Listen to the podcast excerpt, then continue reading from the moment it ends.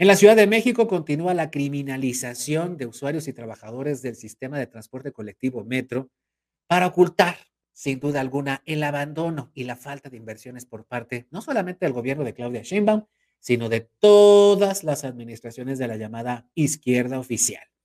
Ayer, la Fiscalía de la Ciudad de México finalmente liberó a tres hombres detenidos en distintas estaciones del metro debido a que cometieron un gran delito. ¿Saben cuál?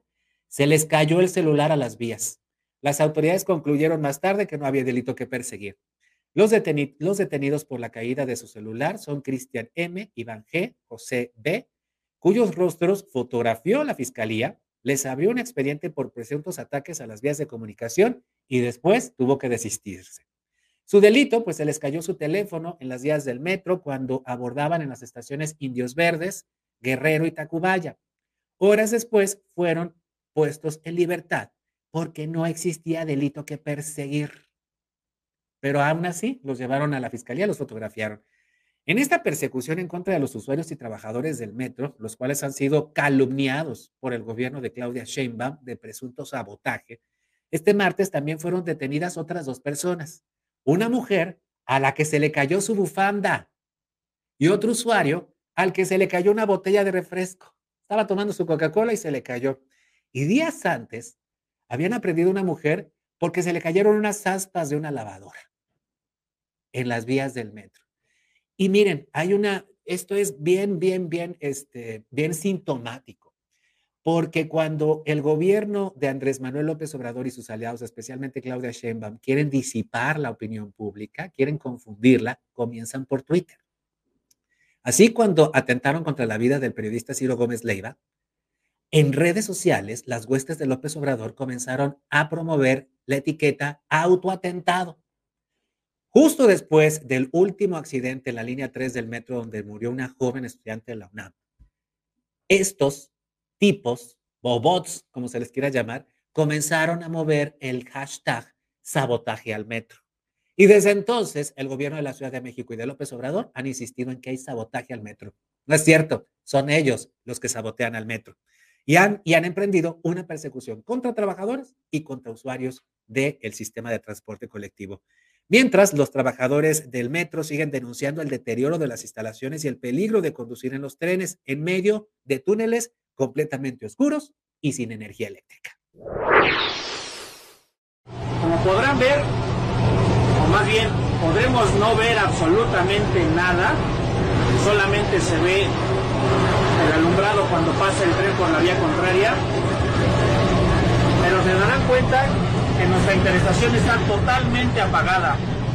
No tenemos una sola luz que nos pueda indicar el camino, si hay algún obstáculo, si algo pueda pasar. No tenemos la visibilidad para poder reaccionar a tiempo. Es una curva pronunciada, estamos en una de las interesaciones más largas de toda la red del metro. Y por cuestiones de cómo se está grabando el video, no, se preocupen, somos dos compañeros, estamos avanzando en el modo de conducción pilotaje automático y estamos atentos a lo que pueda suceder. Aquí nos encontramos en una zona ya un poco más iluminada, pero es solamente el disfraz porque todas las lámparas que vemos aquí no son todas las que deberían estar encendidas. Así que pues, en este caso si algo sucede, nosotros como conductores no podremos darnos cuenta. Y ya vemos que realmente a quienes culpan es a nosotros. Quienes culpan es a nosotros, dicen estos trabajadores del metro, eh, conductores que grabaron este video que, se, que fue promovido sin duda alguna en redes sociales. Dos años después del incendio que arrasó con las, antiguas instalaciones del puesto de central de control número uno del metro, ayer la jefa de gobierno Claudia Sheinbaum visitó la nueva subestación eléctrica de alta intención, de alta tensión, perdón, subestación eléctrica de alta tensión, que según su gobierno va a garantizar la energía eléctrica en los próximos 50 años a las tres primeras líneas del metro. Y aunque iniciaron pruebas de este nuevo sistema mientras hacían el recorrido, pues se les fue la luz, ve. En la parte de atrás están los tramos de las líneas 1, Valderas Observatorio, Talleres Zaragoza, todos están perfectamente identificados y esta información está en los tableros mímicos que vimos en el centro de control y con ellos el señor operador puede tener control absoluto de todo el proceso.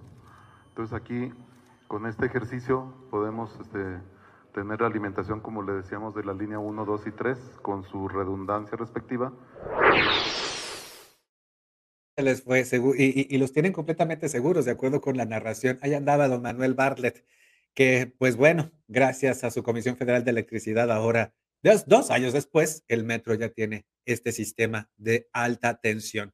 Suman 29 personas fallecidas, no es cualquier cosa, suman 29 personas fallecidas y cientos de heridos además de daños materiales no cuantificados en el metro de la Ciudad de México durante la, durante la administración de Claudia Sheinbaum. Y sin duda alguna los capitalinos, los usuarios ya perdieron completa confianza en su jefa de gobierno y ahora se tienen que encomendar a Dios cada vez que se suben a los trenes. que ha fallecido aquí en el metro, que Dios les tenga sus perdón y que descansen en paz, así sea. Nuestro que estás en el cielo, santificado sea tu nombre. Venga a nosotros tu reino, Señor, su santa voluntad, la tierra como en el cielo. Danos hoy nuestro pan.